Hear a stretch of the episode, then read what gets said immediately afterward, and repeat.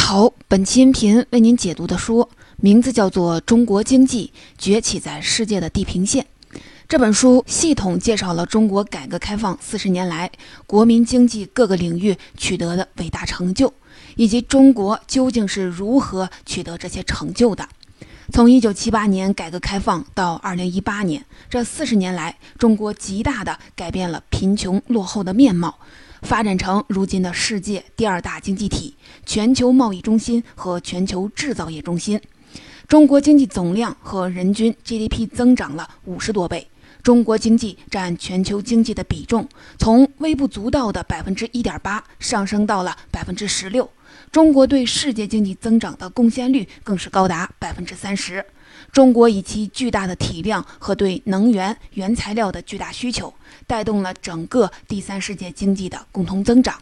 说中国经济已经崛起在世界的地平线，这是一目了然、板上钉钉的事实。然而，该如何解释中国的经济奇迹呢？中国在这个过程中做对了什么呢？中国成功有没有可能有复制性呢？中国经济的高速增长还能持续多久呢？面对这些问题，中外学术界众说纷纭，还远远没有达成共识。比如说，一种广为流传的说法是，中国之所以成功，是因为实行了对外开放，搞了市场经济，界定了私有产权，从而激发了市场的活力。还有一种常见的说法是，中国具有后发优势，又拥有廉价的土地和劳动力，所以很容易实现追赶。这些说法都有一定的道理，但都失于片面。纵观整个第三世界，比中国开放的更早、私有产权更彻底、土地和劳动力也很廉价的国家比比皆是，但他们没有实现经济腾飞，这是为什么呢？尤其是二十世纪八十年代末提出的华盛顿共识，给拉美和东欧国家开出的药方，就是彻底的对外开放、私有化和经济自由化。然而，这副药方并没有起到预想中的效果，反而加深了这些国家的经济困难。由此可见，要破解中国经济崛起之谜，除了一些直观经验之外，还需要更深入细致的分析。本书作者是中国著名的经济学家朱民，他在2011到2016年担任国际货币基金组织副总裁，现任清华大学国家金融研究院院长。朱明教授通过梳理改革开放四十年来中国在国民经济各个领域的具体的改革步骤和改革的细节，以及中国经济行内人的眼光来探索中国经济崛起的因素和影响。介绍完这本书的基本情况，下面我就从三个方面来为您详细的讲述中国经济崛起的逻辑。第一，对内改革，中国是如何进行农村改革并实现全面工业化的？第二，对外开放，中国是如何利用外贸与外资来发展经济的？第三，中国经济崛起对世界经济有什么重大的意义？下面我们就先来看第一个重点：对内改革，中国是如何进行农村改革并实现全面工业化的？我们都知道，中国的改革是从农村开始的。一九七八年冬天，在中国安徽省凤阳县一个叫小岗村的小村庄里。有十八位农民，他们借助一盏昏暗的煤油灯，签下了一份生死契约。他们约定不再集体耕种田地，而是分田到户，每户保证按时的上缴公粮。当时，这十八个农民并没有意识到，他们壮起胆子按下手印的这份契约，就像是一枚星星之火，迅速点燃了中国的农村改革。到一九八二年底，全国已经有百分之八十的农民实现了包产到户。一九八三年初，中央文件对包产到户政策予以肯定，正式确立了土地所有权归集体、土地经营权承包给农户的农村基本经营制度。这个制度的名字当时叫家庭联产承包责任制。从那之后，中国的粮食产量年年的增收，农民收入快速的提升。这是一个我们很熟悉的故事。一般认为，发生这个转变的本质。是用权责明晰的个人激励制度代替了权责不清的集体劳作制度，从而爆发出了巨大的生产力。但是，我们还需要进一步的分析，在那之前的封建王朝时期以及民国时期，中国一直存在私有土地制度。为什么那个时期中国农民一直在饥饿贫困的边缘挣扎，生活水平并没有明显的改善呢？原因有两点。第一，封建王朝和民国时期的绝大多数的土地都归地主所有，农民没有自己的土地，只能为地主打工，并不拥有土地的剩余索取权。第二，传统农业社会中，政府的财政收入几乎都来自农业，农民的税收负担很重，政府即使主观上想要轻徭薄赋，实际上也是做不到。如何破解这两大难题呢？这是新中国成立以来一直不断探索、取得成绩的领域，也是一九七八年之后中国农村改革的关键点。新中国成立后，随着土改完成，分田到户，大大激发了农民的劳动积极性，提高了农村生产力。但光是分田还不行，这虽然避免了古代中国的自然经济状态下用不了多久就会出现的土地兼并潮，但仍然没有完成对农民个人劳动积极性的彻底刺激，生产力潜力巨大。家庭联产承包责任制的创新之处就在于把土地的所有权和使用权进行了分离，农户只拥有土地的使用权，而土地所有权仍然归集体，不能随意的转让。这保证了在农村土地长期平均使用的基础上，真正激发了农民个人劳动的积极性，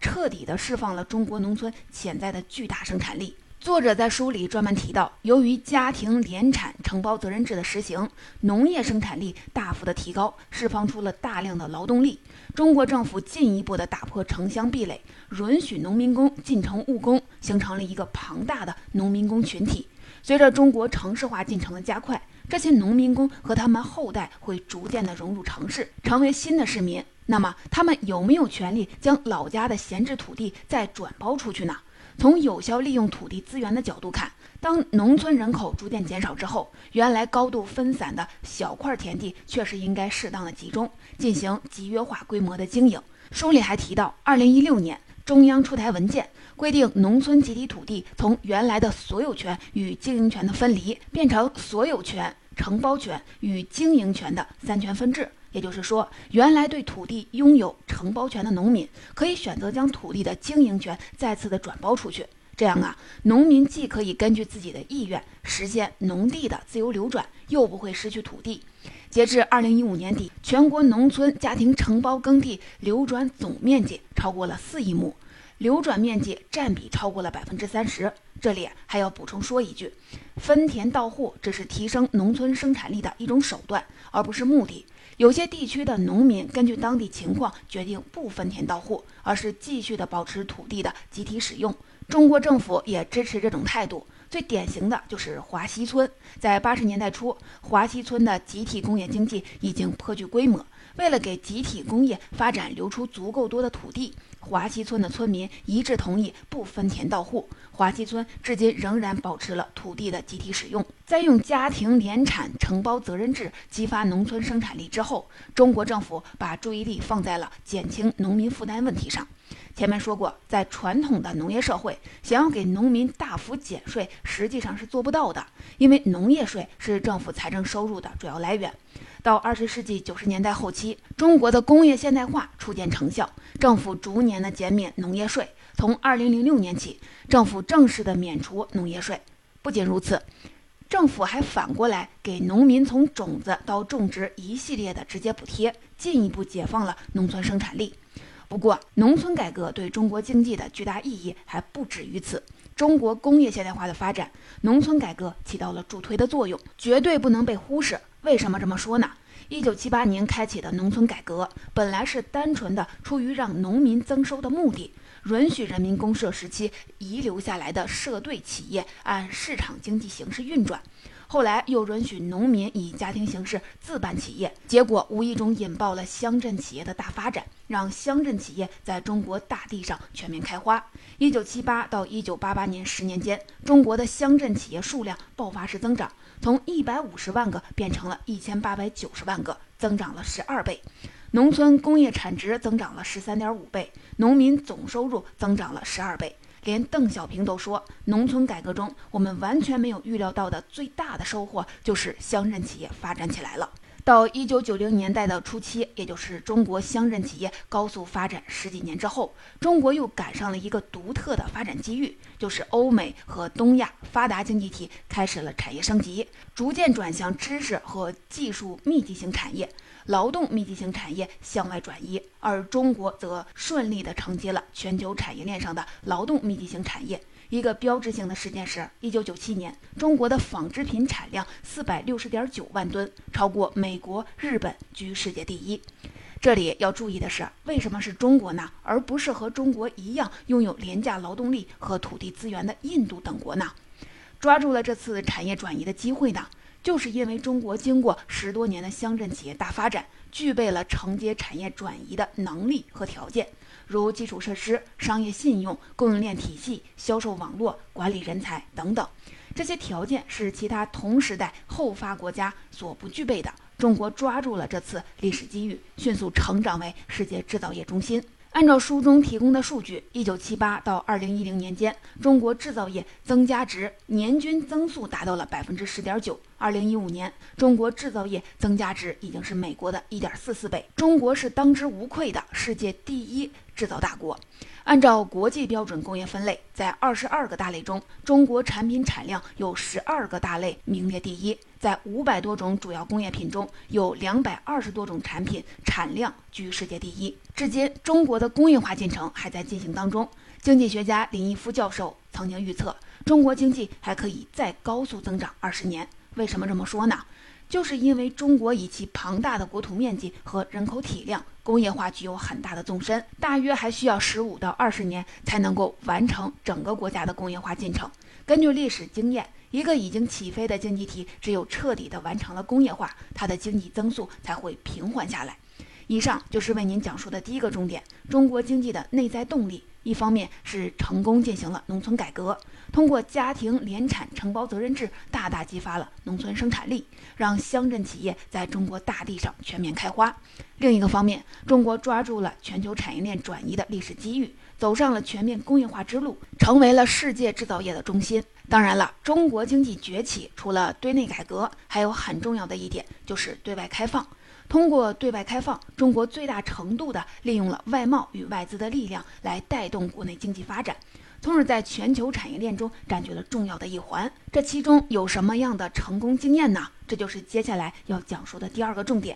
近四十年来，无论国际风云如何的变幻。无论国内出现了什么情况，中国政府都反复的强调要毫不动摇的坚持对外开放基本国策。邓小平说：“改革开放是决定中国命运的一招。对外经济开放，这不是短期的政策，是一个长期的政策，最少五十年到七十年。即使是变，也只能变得更加的开放。可以说，以开放来促进发展，已经成为了中国经济的一种共识。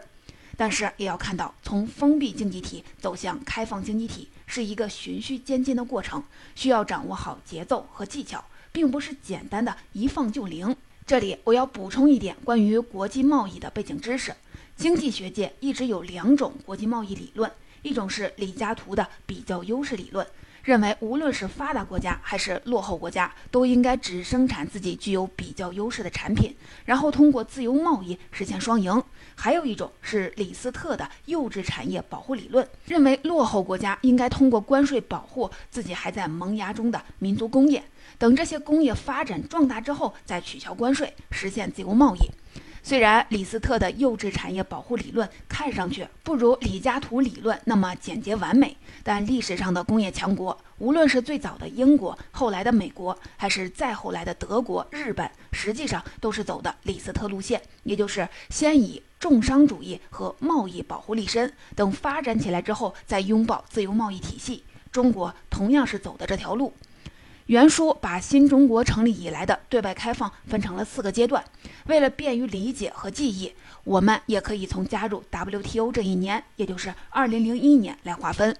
前一个时期是一九七九年到2001年，中国逐渐的开放，大力的发展加工贸易，积累外汇储备，同时通过较高的关税保护正在发育的民族工业。后一个时期就是二零零一年以后，中国的工业化初见成效，需要通过自由贸易获得更广阔的世界市场。这一年，中国加入了 WTO，大幅的降低关税。在那之后，随着中国制造的实力越来越强，中国成为全球自由贸易的积极推动者。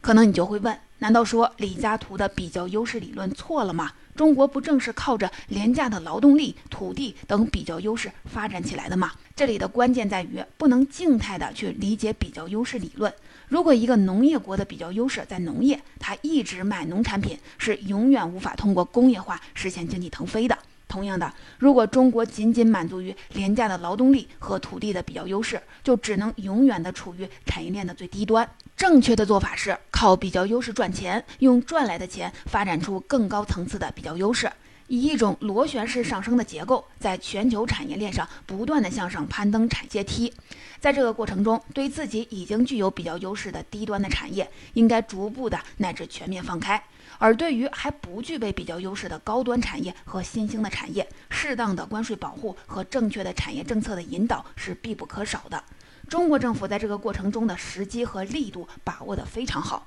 有力地推动了中国在全球产业链上的不断攀升。比如说，作者在书里指出，中国及中国力已经在航空航天、高端装备、高性能计算机、新一代移动通信等领域取得了一系列的突破性的进展。向全球产业链的中高端迈进，中国企业正在不断加大研发投入。二零一五年，中国研究与试验发展经费与国内生产总值之比达到了百分之二点一，已经接近了发达国家水平。这些都说明，中国并不是拘泥于静态的比较优势理论，而是坚持以自主创新的精神，不断的进行产业升级，在全球贸易中不断的发展出更高层次的比较优势。除了国际贸易，中国对外开放的另一个成就在于吸收外商直接投资。后发国家工业化的一个最普遍的困境就是缺钱，解决的办法一是自己出口赚外快，二是引进外资。中国是两手抓，两手都要硬。根据书中的数据，一九八零年中国的外资流入量仅为零点五七亿美元，居世界第五十七位。而到二零一四年，中国吸收外资规模高达了一千一百九十六亿美元，外资流入量首次超过了美国，成为了世界第一。二零一五年，中国规模以上工业企业利润四分之一由外商投资企业创造，中国进出口总额的将近一半由外商投资企业创造。可以看出，引进外资对于中国经济有重要的贡献。这里要注意的是，在强调利用外资的同时，作者也在书中明确的指出，中国始终坚持在开放中维护经济安全，也有效的防范了国际金融风险。为什么作者要专门强调这一点呢？我在这里补充一点本书之外的相关背景知识。根据历史的经验，引进外资对很多发展中国家来说是一柄双刃剑。像墨西哥、巴西、阿根廷等拉美国家，以及泰国、马来西亚等东南亚国家，经济发展势头本来是很好，却很快随之而来的债务危机、金融危机搞得是元气大伤，到现在都没有缓过来。这些危机的背后都有着国际吵架的身影。一般的过程是这样的：当一国开始对外开放，外资会直接的杀入购买这个国家最有价值的自然资源，以及金融、能源、电信、交通等事关国民经济的要害部门。布局完之后呢，再开始制造金融泡沫，推高资产价格，最后大赚一笔，撤资离场。奇怪的是，外资在中国并没有采取这个套路，而是进来之后老老实实的搞生产、做实业，真正带动了中国工业水平的发展。对此，欧美学者提出了很多复杂的假设，但读了这本书，你就会知道，其实真正的原因很简单，这是中国政府不允许。在中国刚刚开始搞改革开放的八十年代初，正好遇上了拉美债务危机爆发，这给中国政府起了一个警示的作用。中国当时面临的重大问题就是如何能最大限度地利用外资来发展经济，又能有效地规避外资的投机行为所带来的巨大的风险。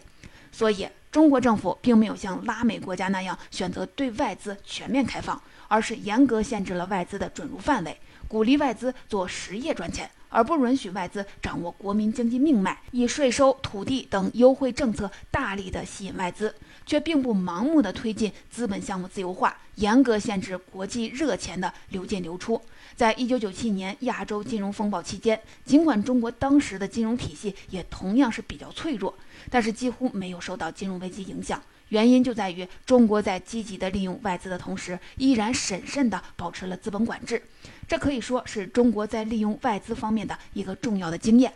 以上就是为您讲述的第二个重点，在对外开放的过程中，中国并没有拘泥于静态的比较优势，而是利用比较优势赚来的钱，发展出更高层次的比较优势，在全球产业链上不断的向上攀升。利用外资方面以优惠的政策大力的吸引外资，却并不盲目的推进资本项目的自由化，严防国际热线的投机行为。总之啊，通过对内改革与对外开放，中国经济实现了四十年的持续的高增长，创造了世界经济史上的一个奇迹。那么，中国经济的崛起会对世界经济产生什么样的深远影响呢？这就是接下来要讲述的第三个重点。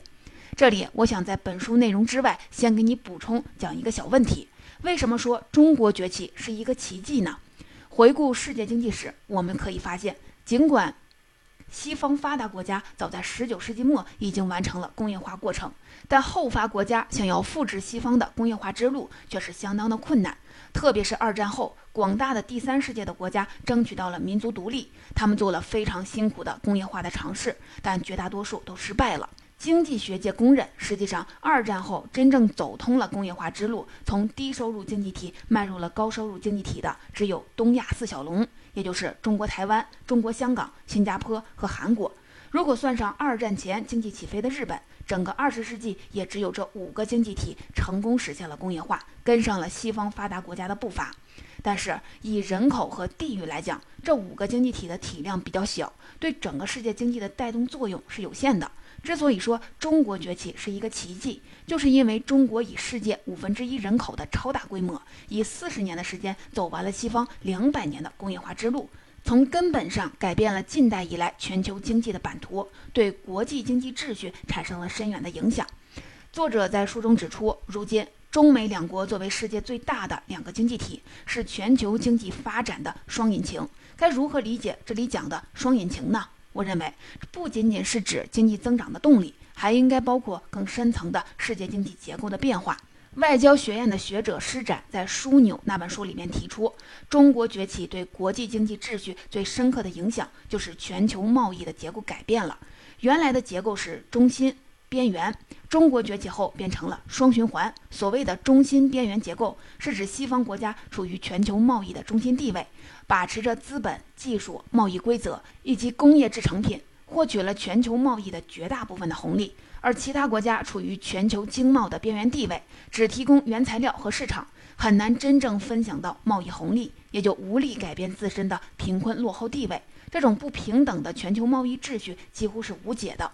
然而，中国的崛起有力地打破了这种结构，形成了一种新的双循环。中国从西方进口技术、资金以及高端服务业，向西方出口工业制成品，形成了第一个循环。同时，中国从发展中的亚非拉国家进口原材料，并向他们出口工业制成品，形成了第二个循环。中国就是这两个贸易循环的枢纽。为了让自身在全球经济秩序中占有更重要的位置。中国有能力也有动力从第一个循环中积累大量的贸易盈余，再在第二个循环中向发展中国家进行转移，带动曾经的边缘国家一起发展。只有广大的新兴市场和发展中国家的经济发展起来了，人民富裕了，他们对中国工业品的需求才会大幅的提升，中国的工业化也才能够进一步的深入。最典型的例子就是中国政府倡议设立的亚洲基础设施投资银行，也就是亚投行和金砖银行，以及“一带一路”的倡议。